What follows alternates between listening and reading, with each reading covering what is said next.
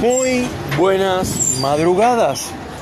Señoras y señores, más de la una de la tarde de un lunes feriado en la República Argentina. Estamos en Neuquén, en la Patagonia Argentina, conversando con ustedes con este programa llamado Salvador de Noche, que surgió hace algunos años, hace dos años más o menos, en, una, en un trabajo que yo realizaba, en el cual trabajaba 12 horas por 30 mil pesos.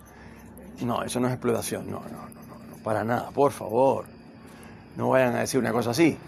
Seis días por uno. eh, y además, esto, ahí fue donde surgió Salvador de Noche, la idea de un muchacho que tampoco he sabido de él hace tiempo. Me dijo, ¿y por qué no haces esto? Eh, tú que tienes una formación, eh, yo tengo una licenciatura en artes escénicas con una especialización y un posgrado en cine, radio y televisión. Por eso hago esto, digamos, autorizado. Lo puede hacer cualquiera y le puede quedar mucho mejor que a mí y tiene más seguidores que yo, seguro. Pero digamos que yo tengo la formación, por lo menos. A veces hago algunas que otras críticas de telenovelas o teleseries que veo en Netflix, películas, etcétera, pero en general eh, lo que hago es comentar, conversar con la gente, hablar con el hijo de vecino, con, con el tipo que, que es clase media, que es normal, que se cayó de la clase media, que sabe cuál es la línea de la pobreza y cómo es. Eso hay mucha gente que no sabe, no tienen idea. La línea de la pobreza, ya se lo he explicado otras veces, tiene 10 centímetros de ancho y es roja, una línea roja, que está en un lugar como si fuera una pileta, en que no tiene fondo o uno no ve el fondo y obviamente te aterroriza porque es como puede salir por China, como dicen la gente, eh, y vas cayendo en la medida en que te vas empobreciendo cada vez más, la línea que estaba, en algún momento estaba a la altura de tus ojos, ahora está dos cuerpos por debajo de, por arriba de ti, y vos ya la vas viendo, pero que como más fina, más fina, más, más estrecha, porque te has hundido y te sigues hundiendo en, ese, en esa pileta, eh, digamos, eh, sin fondo, para decirlo así. Vieron que hay por ahí un dicho que dice, toco el fondo, ya yo toqué el fondo, por eso vengo de regreso. Bueno, eso es muy optimista. Eh, hay, hay otras opciones que esta, esta, este tipo de piscina en la, en la cual no hay fondo. El fondo es la muerte, punto. Ese sería, y ahí sí que no hay arreglo. En cuanto a eso también sé bastante, sé muchísimo, pero no hablemos ahora de muerte. Hablemos, por ejemplo, lo que siempre hablo cuando, hagamos, cuando hacemos un Salvador de noche, fines de semana, que eh, no hay economía, el, país está peor que nunca. El dólar cerró a, 100, a 308, el blue, que es el que me interesa a mí, 308, porque verán que hay eh, dólar Qatar, dólar, eh, turismo, dólar eh, esto. O sea, es una locura. Yo no sé cómo no le da vergüenza a, a Massa, que tanto sabe de economía en la teoría, y sus asesores, tener un listado de más de 10 o 12, y me quedo corto, distintos dólares, dólar soja, dólar maíz, dólar Qatar, pero no tienen cara, no tienen cara. En ningún lugar normal del mundo la gente tiene tanta posibilidad, o sea, tanto quilombo para cambiar dólares. Y a los que van al extranjero, obviamente, los están matando, porque yo podré tener defectos como todos, pero cero envidioso. Si hay alguien por ahí que tiene eh, un buen dinero porque está ganando mucho. Eso sí, los que están ganando están ganando más que nunca. Y yo siempre lo digo, y los que están eh, perdiendo, que son la mayoría desgraciadamente, van cayendo cada vez más. Yo soy uno de ellos, por eso lo digo. La línea de la pobreza no la conocen todos, yo la conozco, es de 10 centímetros, pintada de rojo, color rojo, 10 centímetros. En algunos casos es muy prolija, y en algunos casos está, está, mal pintada, así desprolija, en los peores casos. Eh, y uno la está viendo, esto es una parábola poética de la realidad, de la línea de la pobreza, por, por decir. Y te vas hundiendo en una, en una especie de pileta que tiene las aguas sucias y por tanto no puedes ver el fondo. Hay gente que dice que tiene fondo, pero a uno a veces ve la línea roja dos cuerpos por arriba del tuyo. Estás viendo de lejos, ya se ve finita y casi no se ve por lo borroso del agua. Y así está la mayoría. Ahora bien, un fin de semana como este, todos se van a la costa, todos se van a Bariloche, todos se van a San Martín de los Andes. Y en Bariloche y en San Martín de los Andes te arrancan la cabeza literalmente con un alquiler de un día, un solo día en un departamento. Eh, a ver, ¿cómo decirle a eso? No me gusta en mis programas de Salvador de Noche, que ya tiene, esta es la cuarta temporada, decir malas palabras, ni mucho menos porque no es la idea. Por otro lado, tampoco me gusta que la gente piense que yo soy un resentido o que este programa de Salvador de Noche le hace un tipo que es un resentido. Nada que ver. Estoy hablando de la realidad cotidiana, de la realidad de verdad, de la que se vive desde un intermedio en caída libre, como es mi caso, y también hay peores, obvio que hay peores. En todo el oeste de la provincia de la ciudad de Neuquén, gente que come una sola vez al día, eh, que en general no hablo mucho de eso porque siempre hay una tendencia de algunos críticos del programa que me dicen, muy lindo tu programa, pero solo hablas de desgracias, de problemas, de inflación o de que Cristina Kirchner eh, es un desastre o Macri o quien sea. Repito, no soy ni cristinista ni eh, esto macrista, no me parece que la cosa esté por ahí. Yo creo que en esa discusión, eh, que en esa guerra, quienes ganan realmente son los propios políticos. Eh, yo conozco muchos dueños, que podría decir los nombres completos, pero no hace falta, que lo que hacen es todo el tiempo para manejar su empresa, poner a sus empleados en contra uno con otro, para que se lleven mal y que o sea, uno buchonea al otro, lo mande al frente, lo chivatee, como quiera llamarle, y que se lleven mal. ¿Por qué? Porque río revuelto, ganancia para pescadores.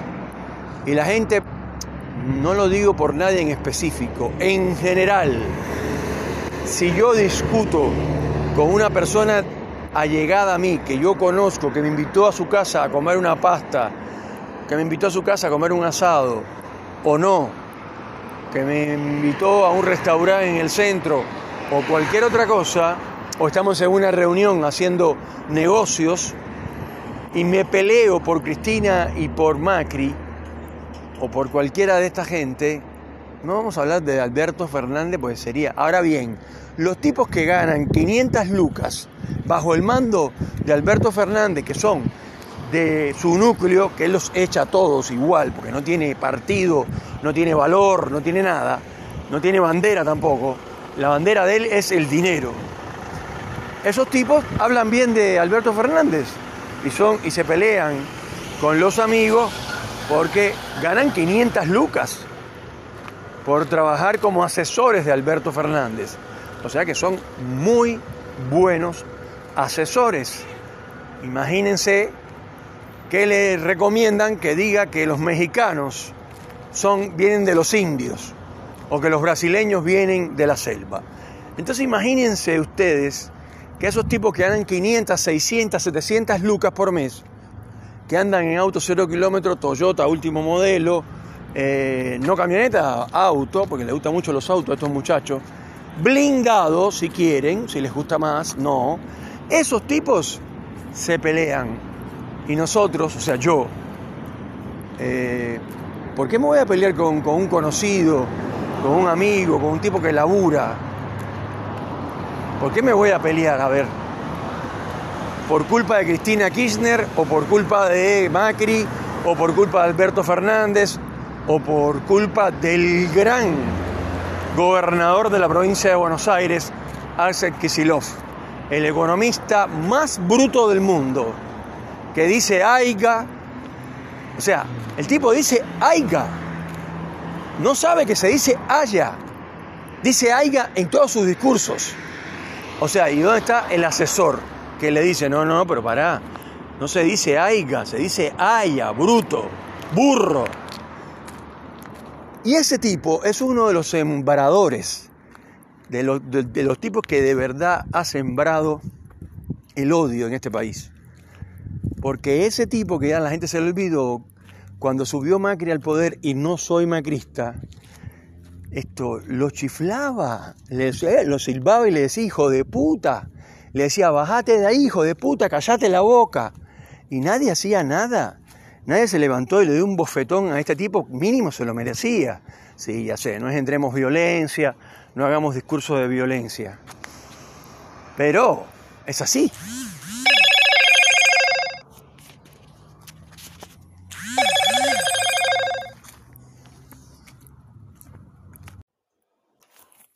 Muy buenas madrugadas y bueno, continuamos con este capítulo que le estamos dedicando al Mundial y la verdad que es sorprendente lo que pasó.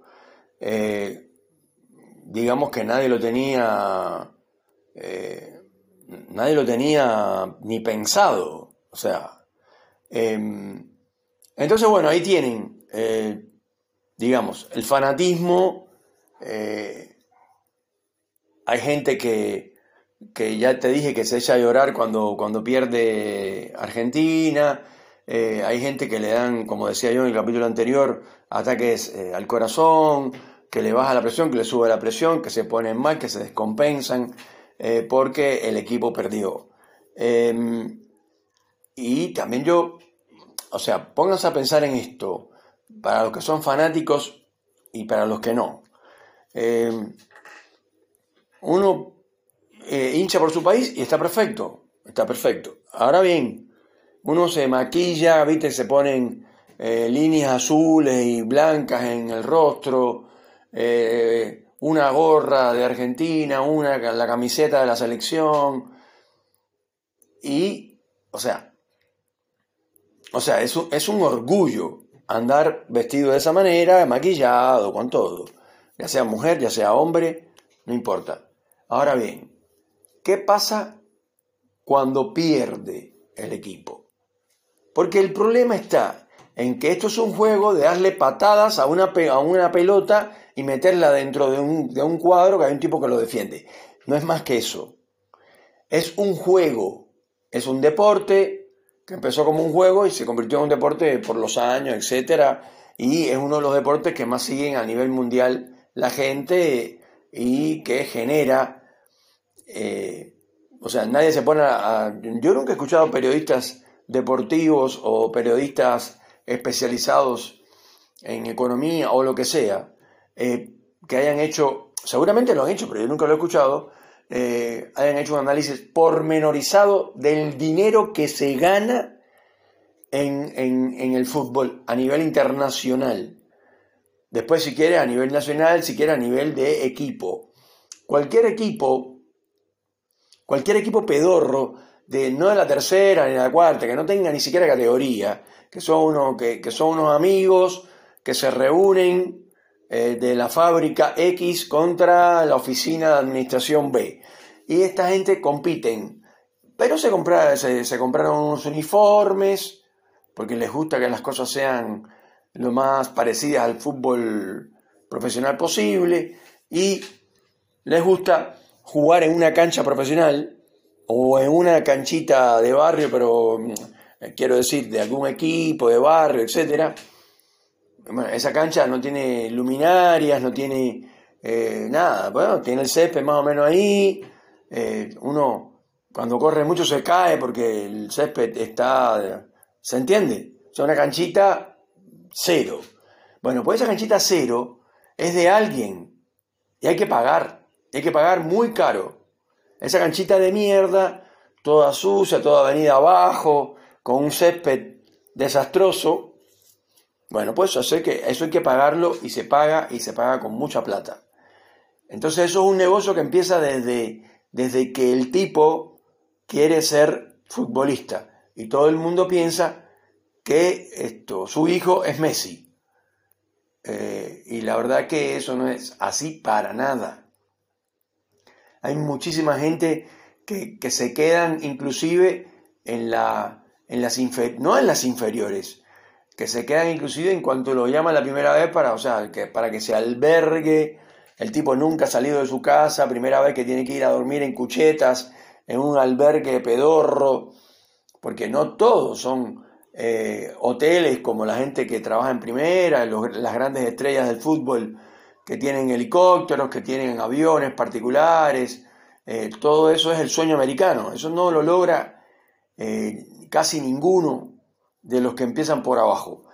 Pero volviendo al hijo de vecino, al tipo que se compra la cerveza, con, que, va y cambia el envase en la esquina del barrio y se compra eh, un par de cerveza para, para, reunirse con un par de amigos a ver eh, el partido y que está, como dije yo, maquillado, con una camiseta, qué sé yo, por, eh, por el amor que le tiene al fútbol, pero hay tipos dentro de eso que son fanáticos y ahí es donde la cosa se complica, porque esos tipos, cuando el equipo pierde, van a trabajar, si es que van, hay algunos que no van, el que va a trabajar va con mala onda, con mala cara, eh, si le dices algo te contesta mal. Entonces la pregunta es, ¿en serio? Todo, toda esta mala onda, todo este quilombo, toda esta cara de orto es por el fútbol, por un deporte, porque el país perdió eh, y por supuesto que a todo el mundo le gusta que su país gane, que su barrio gane, que su equipo gane. A todo el mundo le gusta eso. Pero de ahí a, ir al trabajo con cara de culo, porque está malhumorado y, hay algunos que se utilizan algún chiste medio pasado de tono, son capaces de pelearse y el gerente se entera y lo echa y ahí pierden el laburo, etc. Entonces, ¿a qué voy con estos ejemplos? Que Argentina es un país de fanáticos en el fútbol son fanáticos. Eh, las mujeres, eh, o sea, he visto mujeres de todo tipo, eh, más bonitas, no tan bonitas, más grandes, más esto, jóvenes, etcétera, que están muy tranquilas sentadas en un bar, pero cuando de pronto Messi mete un gol, y la tipa dice, la concha de tu hermana, hijo de puta, espectacular, genio. Y gritan y, que esto mm, agarra un vaso de cerveza y lo chocan en el aire, pero lo chocan muy duro y se rompe. Eh, y, la tipa sigue gritando y es una mujer diciendo malas palabras. Eh, esto, y tú dices, ¿pero qué pasó acá? A esta tipa, no, no sé, está drogada. No, no es drogada, es que es fanática del fútbol. Entonces, yo lo que digo es, muchachos, pongámonos la camiseta, pero hay muchos problemas en la Argentina que se tapan con el tema este del fútbol. Y por otro lado, yo no digo que no lo intenten, pero tengan en cuenta que todo el mundo no es Messi. Y que no todos los hijos de la gente que le gusta jugar al fútbol o que el hijo, porque él no pudo porque tenía un problema en la rodilla, no sé qué, este, este y la otra, y el padre está frustrado porque quería ser como Messi y quiere que el hijo sea como Messi. Y la verdad que eso no es así. En la realidad, muy pocas personas llegan a jugar en la primera de diferentes clubes. Después, una vez que estás en un club, hay diferentes clubes como eh, la cantidad de miles de clubes que hay en este país eh, y que nadie conoce ni siquiera el nombre y algunos que son más conocidos, que hay gente que entra ahí está toda su vida futbolística ahí y no pasa de ahí, no sale de ahí. Y eso pasa con la mayoría. No es que eh, en el club X, para no poner nombre, vienen los entrenadores de Boca o de River o de Independiente o de cualquier otro equipo eh, que, son de primera y que son equipos grandes y dicen, me llevo para Buenos Aires aquel, aquel y aquel con todo pago, con todo espectacular. Esto, nosotros nos ocupamos de su educación, de todo, no se preocupen. No, no es así, o sea, eso pasa, pero pasa muy poco. Casi el 0.1 de la gente que se mete en eso llega hasta arriba hasta la selección, ponele, ya ser un jugador de la selección, aunque nunca juegues en, el, en ningún mundial ni ningún terreno que, donde firmen las cámaras, ni nada de eso, estás ahí en el banco de, de la selección nacional y ya los tipos tienen un nivel, tienen un buen coche, ganan muy buen sueldo, pero para llegar hasta ahí hay que pasar por lugares horribles, pasar por cosas muy feas, por peleas internas, tener más, más, más de una vez la cara llena de golpes, eh, porque te calentaste con un compañero eh, o con uno del equipo contrario y, se pelearon. Eh, y bueno, ya después las barras bravas y hay muertes y hay abusos y te rompen los autos. Entonces, el fútbol no es lo que ustedes ven por la televisión en los mundiales solamente. Detrás es como un iceberg. Detrás tiene un montón de cosas y son más feas que bonitas. Señores y señoras, esto es Salvador de Noche, cuarta temporada.